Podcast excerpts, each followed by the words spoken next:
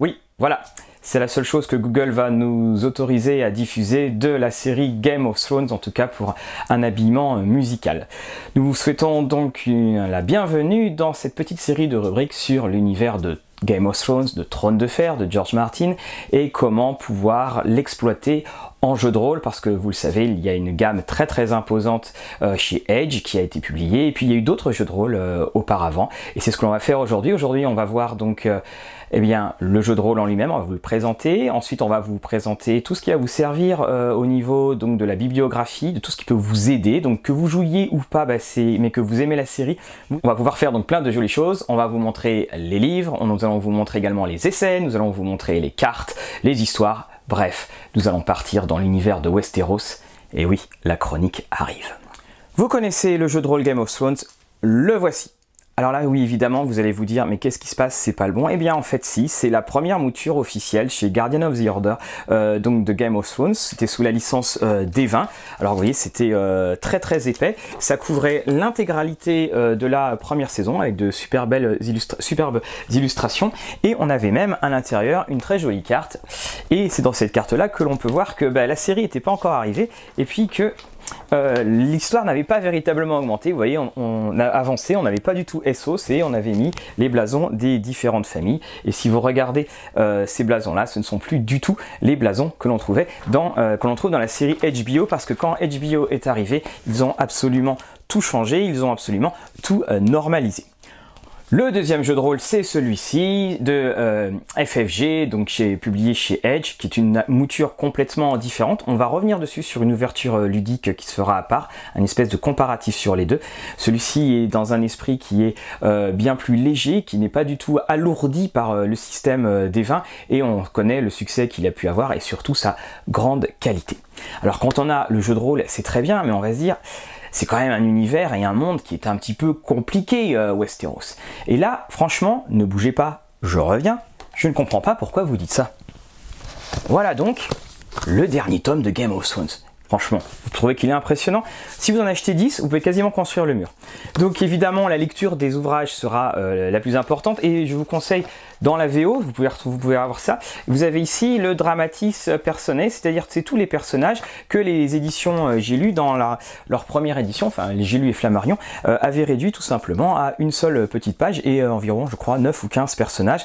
Donc c'était un petit peu un petit peu euh, léger.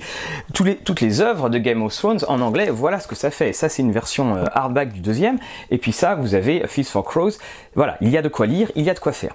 Et c'est pour ça que grâce à la magie d'Internet, on peut trouver sur donc, le web de très très nombreux sites vous allez trouver les références donc dans, le, euh, dans, notre, dans notre site, enfin sur notre site, de très nombreux sites de références. Mais je vous en propose quelques-uns pour pouvoir vous faciliter la tâche.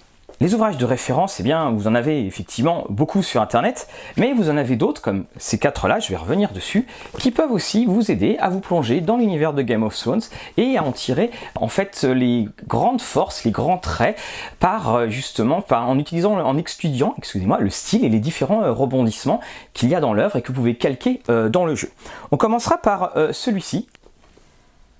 Oui, je sais, ça peut sembler très étonnant. Game of Thrones et la philosophie. Ouvrage en anglais. En fait, il va reprendre tout ce que euh, vous connaissez de la série. Par exemple, le premier chapitre, c'est euh, You know nothing, Jon Snow, tu ne connais rien. Est-ce que euh, Geoffrey, euh, si Geoffrey était un homme, une personne morale, aurait-il déjà gagné le trône de fer? On trouve en fait les grands concepts philosophiques très bien expliqués, qui sont appliqués aux grandes intrigues, donc de, de la série. Et ça, c'est intéressant parce que bien, ça permet de réfléchir sur d'une manière différente sur l'œuvre, et puis ça permet de bien se remémorer tout ce qui a pu se passer. Alors évidemment, le temps a passé et l'intrigue dans Game of Thrones s'est énormément élargi euh, avec les, différents tomes. Donc celui-ci, je crois, s'arrête au euh, troisième, euh, troisième volume. Et évidemment, il y a quelques petits changements juste après, notamment pour le cher roi Geoffrey. un autre petit ouvrage, un autre petit essai, c'est Beyond the Wall. Alors Beyond the Wall, c'est tout simplement différents essais qui parlent de Game of Thrones, qui étudient tout simplement les différents aspects. Par exemple, le prix de la rédemption, par exemple, euh, au sujet des dire wolves, donc les, grands loups, euh, et non pas les loups-garous, et les dieux. Euh, Peter Baelish et le masque de la, le masque de la sanity, le masque de la santé mentale en quelque sorte. Alors qu'évidemment, on devine que derrière, c'est pas forcément très bien. Ou aussi les autres. Également, vous avez le pouvoir et le féminisme dans Westeros. Alors cet ouvrage-là, George Martin n'était pas forcément ultra enthousiaste parce qu'évidemment ça critiquait un petit peu son œuvre, mais là aussi ça amène différents points de force, différentes grandes lignes que vous pouvez aisément réutiliser. Alors c'est en anglais aussi, mais c'est un anglais qui est très très facile à, gérer. La seule petite difficulté que vous risquez d'avoir, eh ben, c'est tout simplement la traduction des différents lieux.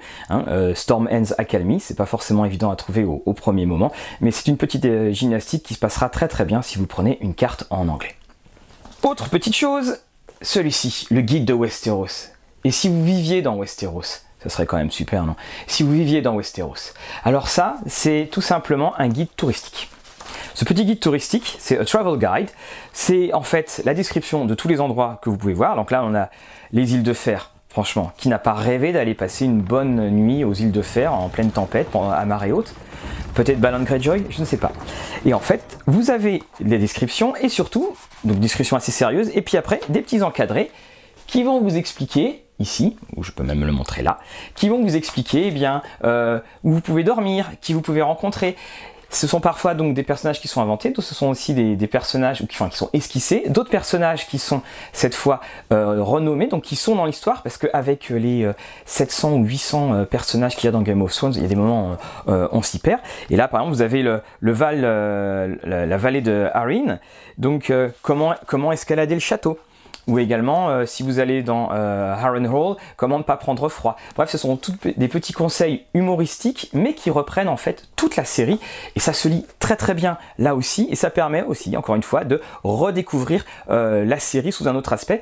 Quand je dis la série, bien sûr, c'est la série que ce soit livre ou télé, parce qu'évidemment, il y a une chose qu'on oublie, bah, c'est que euh, au début, finalement, tout ne faisait que se passer dans la neige. Maintenant, l'histoire a pris une telle expansion qu'on a tendance à euh, perdre le résumé où on dit oui, ça se passe dans un pays qui s'appelle Westeros où euh, les hivers durent des années et les étés durent également des années.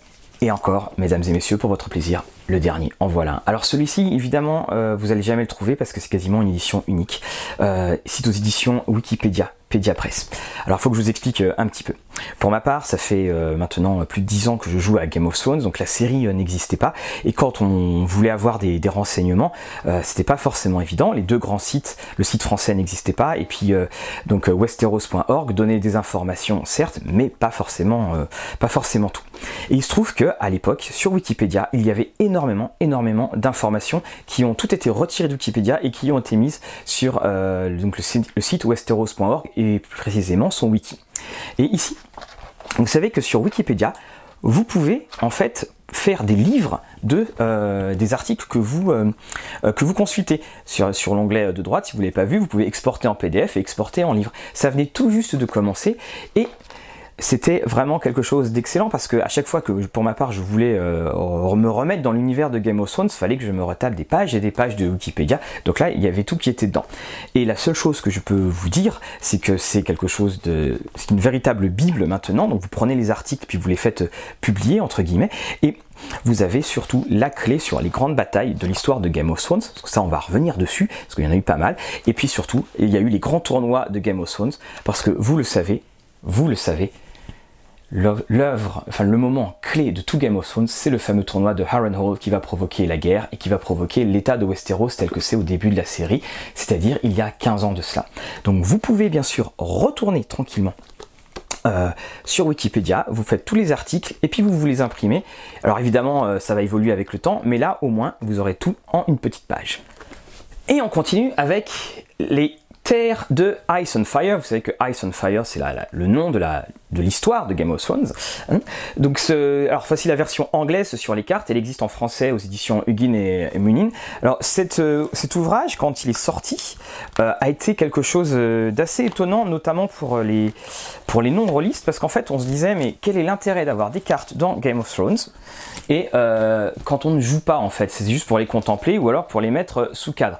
Et vous voyez donc ces magnifiques cartes qui ont été faites. Alors, elles ont ce petit défaut, c'est qu'elles plient un petit peu sur le côté, donc si vous les mettez sous cadre, alors je crois que Essos est à l'envers, on me fait signe en coulisses, donc là voilà donc le, magnifique continent. Et les cartes sont quelque chose qui sont très importantes dans Game of Thrones pour plusieurs raisons. La toute première, c'est que George Martin avait toujours refusé de s'embêter avec les cartes, et George Martin avait toujours refusé de donner des distances. Seulement, George, bah, il a fait une erreur. Il a expliqué que le mur faisait 800 km, et à partir de ce moment-là, toutes les hordes de fans se sont mis à calculer toutes les distances qu'il pouvait y avoir dans Game of Thrones. L'autre petite chose, au fur et à mesure que la série a avancé, eh bien, donc le continent de Essos s'est rapproché de plus en plus de Westeros. La mer étroite, eh bien, euh, est devenue de plus en plus étroite au fur et à mesure euh, de la série que le monde en fait a pris forme euh, dans sa tête. Ça, c'est quelque chose qui est assez important parce que au fur et à mesure là aussi de votre histoire, les, cartes vont avoir, parce que vos joueurs vont sûrement être amenés à bouger, les cartes vont avoir de plus en plus d'importance. Je vous propose également cette carte là que vous voyez, c'est cette carte qui est donc euh, d'un internaute qui faisait des cartes style médiéval dans l'univers de Game of Thrones avant la série, avant tout. Et puis un jour, il y a des gens qui ont frappé à sa porte, ils étaient en costume avec des cravates et puis qui lui ont dit "On adore ce que vous faites, mais si vous le retirez pas, on vous envoie on vous envoie au mur tout simplement." Donc il les a retirés, mais on les trouve encore. On en a déjà parlé dans notre article sur Rollis TV sur euh, les cartes justement. Et c'est cette cartographie médiévale est absolument extraordinaire et je la conseillerais même parfois par rapport à ces cartes très très précises parce que ça donne en jeu ce petit goût justement de, euh, de similitude euh, comme on dit. Donc les cartes très très bien, notamment sur les îles comme Bravos, les villes comme Bravos. Et puis vous avez évidemment la cerise sur le gâteau, toujours chez Eugene Money, mais voilà si la version en anglais. Donc le World of Ice and Fire. Cet ouvrage-là, ça a été une espèce d'arlésienne, de serpent de mer dans l'ouvrage de Game of Thrones. Pourquoi? Enfin, dans, le monde de Game of Thrones, pour une très bonne et très simple raison, c'est qu'on en parlait depuis des années. Ça raconte en fait toute l'histoire de Game of Thrones avec toutes les familles, les grands événements, des magnifiques illustrations euh, de euh, Marco euh, Simonetti. On y trouve une illustration du trône de fer où George Martin en personne a dit que c'était pour lui la, la vision idéale de, donc, du Évidemment, je suis en train de chercher, mais c'est le moment où on la trouve pas. Donc à la place, je vous offre par exemple euh, la ville, donc euh, la capitale de King's Landing. Ce livre est aussi.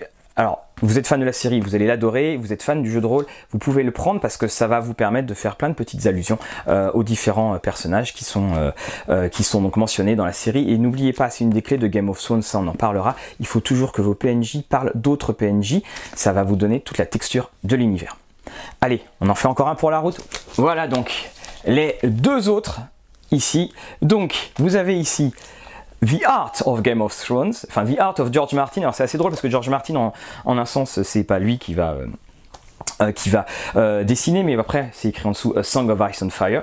Ce sont tout simplement les récits, enfin les, images de toutes les cartes euh, du jeu de cartes à collectionner chez FFG. Et ça, c'était une mine d'or pour tous les rôlistes qui étaient en mal de photos, en mal d'illustrations, parce que encore une fois, la série Game of Thrones n'existait pas, donc il fallait les trouver les photos. Il y a eu un deuxième volume qui est sorti. Alors il faut le dire, un petit peu moins bien réussi, un petit peu moins beau, hein, parce que franchement, ça, ça ça, ça, ça, en jette. Ou alors euh, la montagne, ça aussi, euh, ça en jette. C'était avant euh, qu'elle ait des petits soucis, des petits soucis vitaux, on va dire ça comme ça. Donc là aussi, vous retrouviez toutes les, images du jeu de cartes.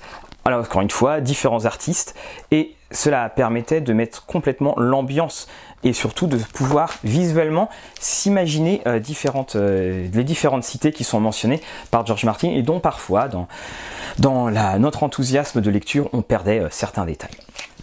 Donc voilà, vous avez vu toute cette liste impressionnante de bibliographies au fil et à mesure, euh, au fur et à mesure des années, eh bien ça s'agrandit, ça s'agrandit. On, commençait par un, tout petit euh, roman entre guillemets euh, en 95-96, et puis c'est devenu cette espèce de gigantesque machine où on a pu voir l'influence de la télévision sur l'esthétisme et l'esthétique d'un univers. Mais néanmoins, toutes les œuvres que nous venons vous présenter sont des non pas des choses incontournables, mais si vous êtes un fan si vous aimez l'anglais, euh, vous allez pouvoir vous délecter de, des moindres petits détails parce que c'est une chose qu'on oublie. Après euh, donc euh, un nombre de tomes qui ferait, on va dire, on est à, doit être à 6000 ou 7000 pages maintenant, eh bien on oublie ce que pouvait être Game of Thrones au, tout début car on part d'un homme qui marche dans la neige, enfin de deux hommes qui marchent dans la neige et qui sont décapités et ça c'était l'idée originale de, de George Martin, c'est-à-dire qu'il avait eu cette scène de un homme est décapité dans la neige. C'est parti de cette idée là pour cette histoire majeure euh, du fantastique et, euh, de la fantasy. On va se retrouver une prochaine fois dans la vidéo euh, suivante, c'est-à-dire comment jouer dans l'univers de Game of Thrones, où, quand, comment, qui, bref, toutes les questions seront une réponse. N'hésitez pas à nous laisser tous vos commentaires, n'hésitez pas à partager et n'oubliez pas, la chronique arrive.